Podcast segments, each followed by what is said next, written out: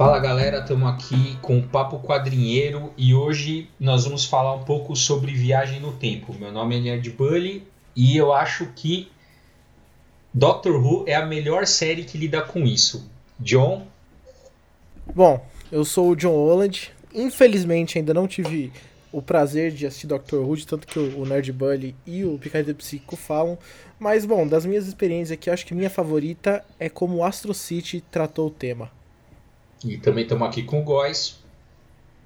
Eu sou o Góis Murdock e, bom, eu já tô confuso com esse tema e eu já tô desconfiado se eu tô na minha linha do tempo mesmo, se o, o Nerd Bunny é do futuro, se o John Holland é do passado, já tô todo confuso aí. Mas vamos que vamos.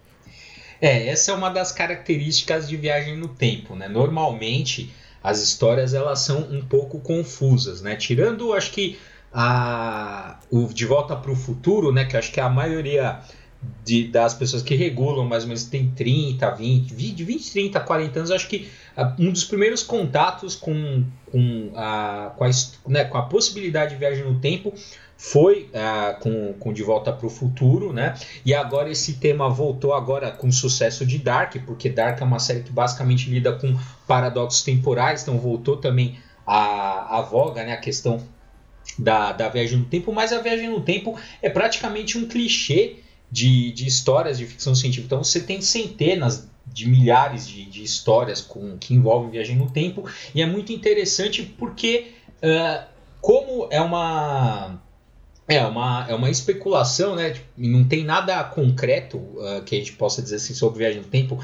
Ser, inclusive, eu estava lendo o GURPS Viagem no Tempo para para fazer aqui o, hoje o podcast. O GURPS Viagem no Tempo é um RPG que lida com, obviamente, viagens no tempo. Ele é um grande guia, né, para você fazer histórias com viagem no tempo. E no, logo no prefácio, ele, e o GURPS é um, é um sistema que é, preza muito pelo realismo e logo no prefácio ele fala um pouco disso. Fala assim, ó, a, assim, daria para tratar esse, tentar falar das possibilidades concretas de viagem no tempo ou não. Isso é um debate que existe na física né, se é possível teoricamente ou não, uh, parece que é até onde eu consegui ver, mas a questão é como você fazer uma história interessante com isso. E a partir daí é a questão de como cada autor vai usar aquilo na narrativa. Então tem N tipos de jeitos para você fazer. Uma das coisas que, uh, que cita lá, que é, que é básica para qualquer história de viagem no tempo, é o tipo, é o, tipo de inter, intervenção que é possível fazer no passado.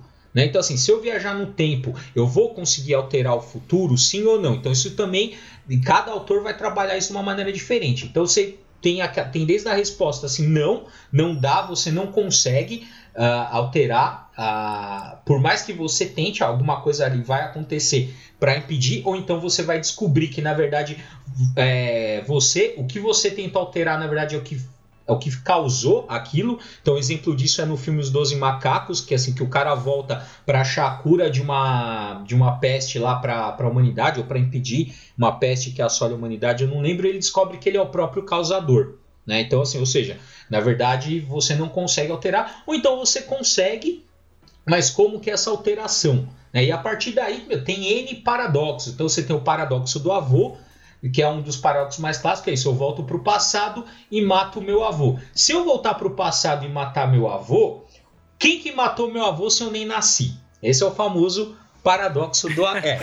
Esse, é, esse, é o, esse aí é, é, já começamos bem, é, já é só o começo, hein? Sim, então esse é o famoso paradoxo do avô. E tem outro paradoxo que é o que, eles, que é o chamado de bootstrap paradox, que é por que que? É porque é o seguinte, imagina que eu sou aqui, tô aqui ralando para fazer minha tese de doutorado e aí cheguei, e eu só que eu tenho uma máquina da viagem no tempo. E aí uma hora eu tô de saco cheio, falar, quer saber, foda-se, eu viajo no tempo, vou pro futuro, pego a minha tese já pronta e trago para o passado e beleza, ela tá pronta. Só que se eu viajei para o futuro, peguei a tese pronta, quem que fez a porra da tese se eu já peguei pronta? Que é um objeto também que não. Assim, é, é, um, é, um, é, um, é um objeto, é um feito que não tem começo nem fim ali. Porque é, é, e como o próprio nome diz, é um paradoxo, você não resolve essas coisas, né? E aí, ou então, cada história vai resolver de uma forma. Então, por exemplo, na, no paradoxo do avô, se eu tentar, vou lá, mato meu avô, o que, que eu descubro? Eu descubro que, na verdade, uh, meu avô não era meu avô, era uh, na minha, sabe, minha avó pulou a cerca e meu, meu avô não era aquele. Por isso que eu consegui matar o cara, porque ele não era meu avô de verdade. Ou então, no, no caso lá da, da tese, eu crio um looping temporal, ou então eu crio duas realidades a partir daquela inicial, né? Uma que a tese foi escrita, uma que não foi. Então, enfim, tem N possibilidades, N histórias né, que você pode contar e tudo vai servir, basicamente, tudo gira em torno da narrativa que você quer criar. Ô Bruno, você tinha comentado aí do, do trabalho, né? Se você fosse pro futuro e tal, quem teria feito? Você me lembrou um que eu vi um tempo atrás, que é no caso de Einstein, né? Que em 1905 Einstein postula, né, a, a teoria geral da relatividade. E aí você pensa no seguinte: você tá hoje em 2020, Aí você pega, você tem contato com a teoria, todas as folhas, tudo ali que ele escreveu, né, o conhecimento todo da teoria da relatividade, você pega, volta para o passado, e você volta, sei lá, uns três anos antes, né, do que o Einstein postulou, e você entrega para ele. Uhum. Ele vai estudar aquilo, né, e a partir daquilo ele vai postar, né, uhum. postular a teoria, né. E aí no caso quem foi que criou? Isso. Foi realmente o Einstein ou foi você que entregou para ele aquela folha, entendeu? Isso, exatamente. É um exemplo de bootstrap paradox, que é você não consegue é, aquilo, assim, aquela, aquela coisa, aquele construto, aquele objeto, aquela ideia, ela existe sem nunca ter sido criada, digamos assim. Pois é. Enfim. É, pra, pra mim, a pergunta que não quer calar é: você mataria seu avô? não, não, eu não mataria meu avô. Ou Adolf Hitler, né? Ah, é verdade. Então, essa também é outra. Tem várias histórias que são desse tipo, né? Vamos. O que, que aconteceria se, né, se esses viajantes no tempo matassem Hitler? Na verdade, é, que a pergunta fica aquela, né? É, são possíveis fazer, a, fazer alterações a partir da viagem no tempo? Então, uh, tem, várias, tem vários jeitos de dar essa resposta tem desde a da, da resposta assim, não consegue, então por mais que você tente voltar no tempo e, e tentar matar o Hitler, você simplesmente não consegue.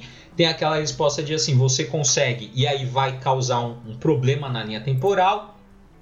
Tem aquela assim, existe uma força policial que impede as pessoas de alterarem a linha temporal, e aí, se você tentar fazer essa alteração, você vai entrar em contato com essa força de policiais do tempo, e também tem aquela que né, talvez seja muito pior. Né, o, o, o que aconteceria talvez ali sem o Hitler, em termos, né, porque quem estuda nazismo de maneira séria sabe que, uh, que a, o, Hitler ele foi uma peça num tabuleiro de xadrez muito complicado e não como o senso comum muitas vezes aponta, né, o grande culpado ali pelo nazismo, mas ele é um elemento importante, mas ele não é uh, talvez o elemento definidor. E aí você descobre que uh, pouco importaria matar Hitler ou não, que o contexto geral da, daquela situação não mudaria tanto assim. Né? E aí você descobriria que mudar o passado é muito mais complexo do que assassinar uma pessoa ou não. Né? Você falou sobre estudar nazismo a sério, vou citar aqui uma fonte muito, muito que para mim tem muita relevância, que é o desenho da Liga da Justiça. Sim. E no final da primeira temporada, o Doc Savage, ele, ele tira o Hitler de jogo e ele que assume, tá ligado? Ali no, eles deixam claro naquele momento de que, é, assim, ele não definia nada, assim, tipo, os próprios generais nazistas na animação, eu sei que é uma animação, é tudo uma grande piada, mas os caras deixam claro, assim, que a ideia central não partia nada dele ali, sabe? Uhum. É, é tinha um contexto muito maior por trás. Assistam o desenho da Liga da Justiça. Não, então, mas é, o desenho da Liga é um exemplo, tipo, de, né, de viagem no tempo, de paradoxo, como você vai trabalhar essas coisas, né? Porque é isso, assim, é, é como se você consegue, você conseguiria é, alterar pequenas coisas, mas não a, a, a, ordem dos grandes acontecimentos, né? E é isso no, no GURPS Viagem no Tempo lá, eles dão, é como se a teoria do passado, pode ter, trabalhar com três tipos de passado ou futuro, né? Líquido, sólido ou gasoso, que é mais ou menos isso. Então, no, num tempo sólido, é muito difícil você fazer alterações, porque é até alguma coisa ali que segura a ordem das coisas. No passado líquido é mais maleável, então você altera coisa ou não. E no passado gasoso, qualquer mínima alteração que você faça vai tipo fazer um efeito borboleta. Se você trocar uma pedra num lugar ali, o cara não tropeça, o cara não tropeça, o outro perde o ônibus, e aí gera uma puta reação em cadeia. É, o Grant Morrison, ele trata isso bastante, né, em várias HQs. Eu lembro muito na, na Patrulha do Destino. Ele tem uma edição inteira é, destinada a falar sobre isso. Uhum. sobre essas pequenas mudanças que podem criar um grande um grande efeito no mundo, né, no geral. Uhum.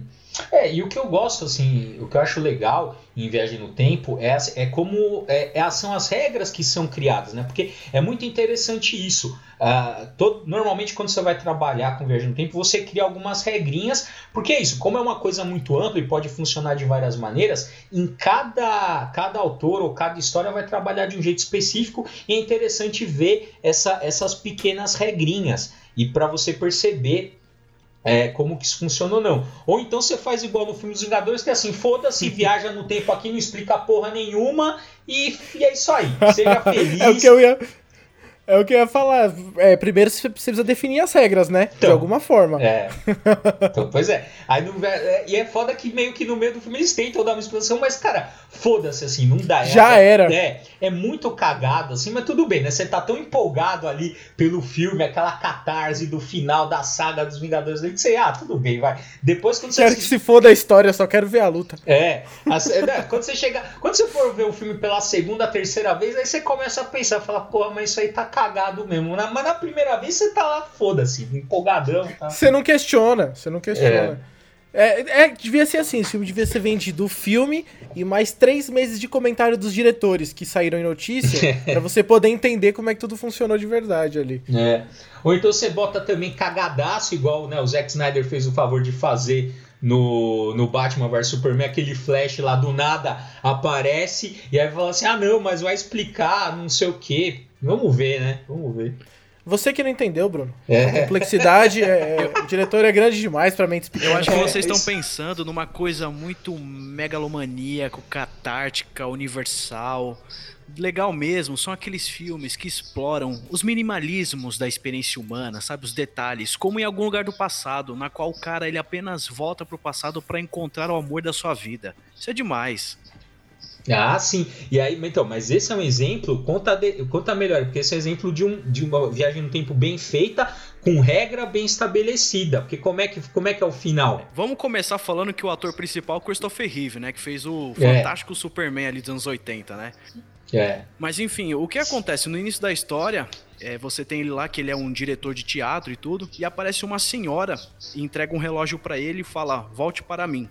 Durante o decorrer da história, ele descobre que essa senhora foi uma linda jovem atriz e tudo, e que de alguma maneira ele se relacionou com ela no passado, né? Isso, o presente ali do Christopher Reeve é 1985, se não me falha a memória. E quando ele viveu esse passado com essa mulher, era mais ou menos por volta de 1912. É, 1912, porque é a fundação do Santos que eu lembro. Enfim. Puta merda. A referência do cara é a pior. Referência de velho mesmo. É, muito Pô, bom. meu time, Ó, né, vocês descobriram Ô, agora. Vocês descobriram que o Góis tem 78 anos agora. Muito bom, muito bom. Ai, os meus tempos áureos. Não, mas e aí, como é, como é que continua isso? Voltar no tempo é pensar no Santos. E aí o que acontece? Justamente o que eu achei legal nesse filme é que o protagonista não volta no tempo utilizando uma máquina. Ele usa uma técnica psíquica, né? Uma técnica mental que ele aprendeu com um ex-professor dele da universidade, que o professor dele estava pesquisando essas coisas e tudo, ainda era muito experimental. E aí ele, eh, o que que ele faz? Ele meio que lota o quarto dele. Primeiro ele vai no próprio hotel, porque o que, que acontece? Ele encontra uma um, aqueles negócios que faz check-in, né? Aquela agenda que a pessoa faz check-in no hotel. Ele pesquisou lá nos documentos antigos, em 1912 tá a assinatura dele. Richard Collier. Lembrei o nome do, do, do, personagem. Aí ele viu a assinatura, ele ficou impressionado com aquilo falou: Putz, eu, eu realmente estive no passado. E aí uhum. ele, né, enfeita todo o quarto dele com elementos antigos para meio que fazer uma autossugestão na mente dele para retornar. E ele começa a repetir o máximo de, de, detalhes possíveis. Estou no ano de 1912, no hotel tal, tal, tal, fazendo isso. Ele se veste como, ele corta o cabelo como, ele se porta como. Até que realmente ele volta pro passado. E aí ele vai encontrar com essa menina e, e vai descobrir que esse. Ó, aí que interessante, ó. O relógio que a velha deu para ele vai ser o relógio que ele vai dar pra velha quando ela era nova no passado. E aí já, já, uhum. né, já fica essa parada louca aí. Achei bem interessante.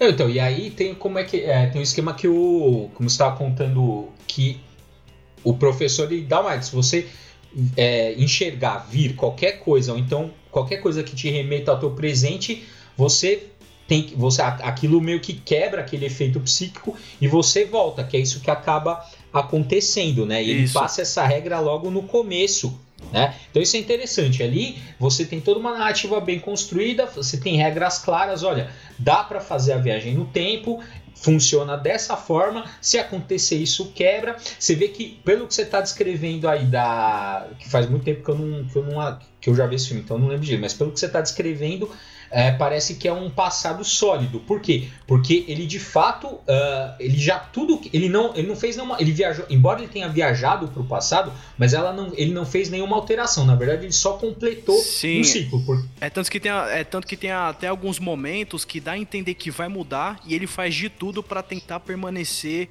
o passado como ele é, assim que ele fala, putz, isso aqui não tava do jeito que eu vi antes de voltar pro passado. E aí uhum. ele vai entender depois o que foi que aconteceu, ele tenta meio que arrumar, e aí volta o ciclo natural das coisas. Enfim. Sim. É, que nesse sentido é bem como uma tragédia grega, né? Porque assim, é, toda, todos os esforços que você faz para fugir do seu destino, na verdade, é o que te faz cumpri-lo, né? Então, não tem como você sair daquilo, né? É, exatamente. Eu, eu queria citar aqui rapidinho é, uma, uma coisa de viagem no tempo que é de jogo, né? Que fizeram tem alguns anos já um jogo chamado Life Strange, em que é uma, é uma menina em que ela tem o poder de, de voltar no tempo, né? E é interessante como eles trabalharam isso além da narrativa, porque é um jogo que você tem que tomar decisões o tempo todo, é um jogo de escolhas. É, você às vezes pode voltar atrás de algumas ações suas, sabe? Uhum. Então eu acho interessante como eles usam essa questão da viagem no tempo do jogo, até como recurso narrativo, para se você se arrepender, assim, escolhas que você Pode dar um Ctrl Z é, na é, sua vida, é isso? É, é um Ctrl Z na sua vida, tipo, tem uma cena que ela que ela meio que quer tirar as minas de um lugar, aí, tipo, você pode derrubar tintas, tem vários jeitos de tirar a galera dali. Você pode ser escroto, você pode ser legal. E aí, cara, se você se arrepender muito, você pode voltar no tempo e falar, não, vou tentar ser mais humano. Ou, ou se a pessoa te responder mal, você fala, caralho, você agora é um. um fazer saco. Sabe, vou zoar pra caramba. E aí, pô, o jogo te dá essas opções, e com essa questão da viagem no tempo, ele muda é, é, um pouco essa questão narrativa do videogame estabelecida, né? Porque além de você ter a questão de escolhas, você também tem a escolha de mudar a sua escolha. Então é, uhum. é uma uhum. liberdade muito grande. Tipo, você pode ficar dando vários retcons assim na sua vida. Então é, eu acho, achei um negócio de viagem no tempo bem da hora. É, né? Porque esse, acho que é por isso que se especula tanto, né, sobre viagem tempo porquês, né? Pô, imagina se tivesse a possibilidade de, de mudar algumas, algumas decisões, algumas coisas na vida, quem não mudaria, né? E tem um ponto também que eh, muitas vezes fica muito tema de passado, né? Viagem no tempo passado, mas também é interessante o exercício de ir pro futuro, né? Que nem, por exemplo, eu lembro ah, é. agora é. do Ben 10. Tem um episódio que o Ben 10, ele vai pro futuro e ele encontra ele mesmo adulto, né? Ele já com barba. É o Ben 10 mil, né, mano? Deve ser, não lembro o mais. O nome do episódio. é, que ele tem 10 mil, ele tem 10 mil É verdade, né? Ele tem muito eu, mais controle. Eu era né? fascinado no Ben 10. É. Nossa, adorava Ben 10, velho. Puta que pariu. O, o, a mitologia do Ben 10 é, é, mais complexa do que do que a de super-heróis, não, tô, tô exagerando. Mas tem, é, é, um personagem que tem essa, essa coisa da viagem no tempo que o Wesley citou, e não é só aí, tem mais vezes que eles vão ter viagem no tempo, porque foi um bagulho que deu certo, né? Tipo, a galera curtiu. Mas, e, e bom, é, é, um bagulho já interessante, né? Que ele se vê no futuro, e aí tem toda aquela quebra dele já ficar meio arrogante, achando que ele vai ser foda por ser ele, sabe? Uhum. É legal pra caramba, é, é interessante. Mas, aí, Bruno, a gente tá, tá acabando nosso tempo aqui, queria que você falasse pelo menos um minutinho aí de Doctor Who, pra você não ficar na vontade. Você começou com Doctor Who, então, Doctor Who é uma das séries que mais trabalha com, com viagem no tempo, até porque é a premissa, né? Toda gira em torno de viagem no tempo, né? O, a, a, o Doctor Who ele é um Time Lord, que é uma, que é uma espécie lá de, de alienígenas que lidam es, es, essencialmente com, com o tempo. A TARDIS é uma máquina do tempo, então todos os episódios eles estão numa dimensão paralela ou num tempo paralelo. E, ele, e é interessante porque tem várias sacadas de no tempo, todos os paradoxos, todas as possibilidades acontecem. O Doctor Who não tem muita, muita explicação assim, muita regra, só que é interessante porque cada, cada autor que passa ali, ele tem suas próprias regras e tenta responder de alguma forma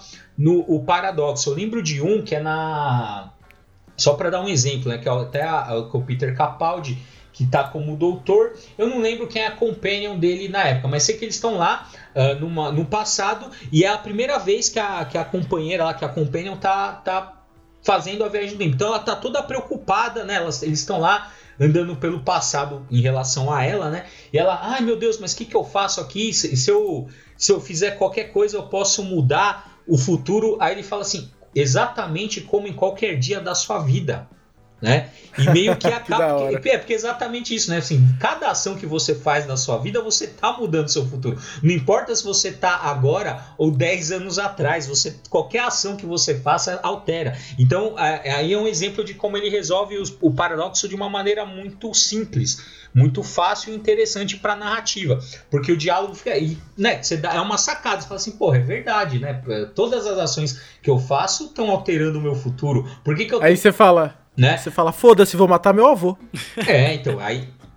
E aí tem, a, tem as, as consequências, né? Desde também daquelas que, uh, que. que nem passa pela sua cabeça. Mas o que é interessante no, no Doctor Who também não é só a questão de viajar no tempo, mas também a questão de como você trabalha diferentes temporalidades na narrativa, que é outra pegada que vai ficar talvez para um outro, um outro papo aqui mas é, como que os tempos se passam de maneira diferente, e isso também o, o Nolan tem muito isso, né? Como principalmente no Inception, né? Que Inception não tem viagem no tempo, mas lembra, cada nível de sonho se passa numa temporalidade diferente, né? Tem, tem um, digamos, tem um ritmo diferente e aqueles ritmos de cada nível da, do, do sonho eles vão interagindo de maneira diferente. Isso também é uma outra é uma outra possibilidade que tem a ver com viagem no tempo, mas não precisa necessariamente ter viagem no tempo para você brincar com essas temporalidades na narrativa, que o Doctor Who também tem bastante.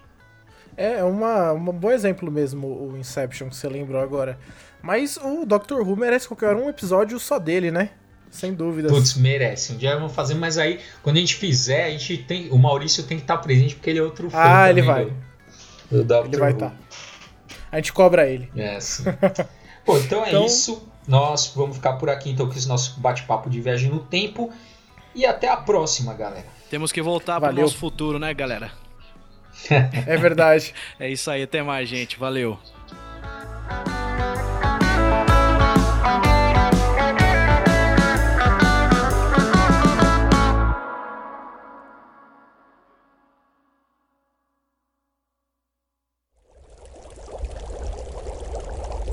Uma produção musical.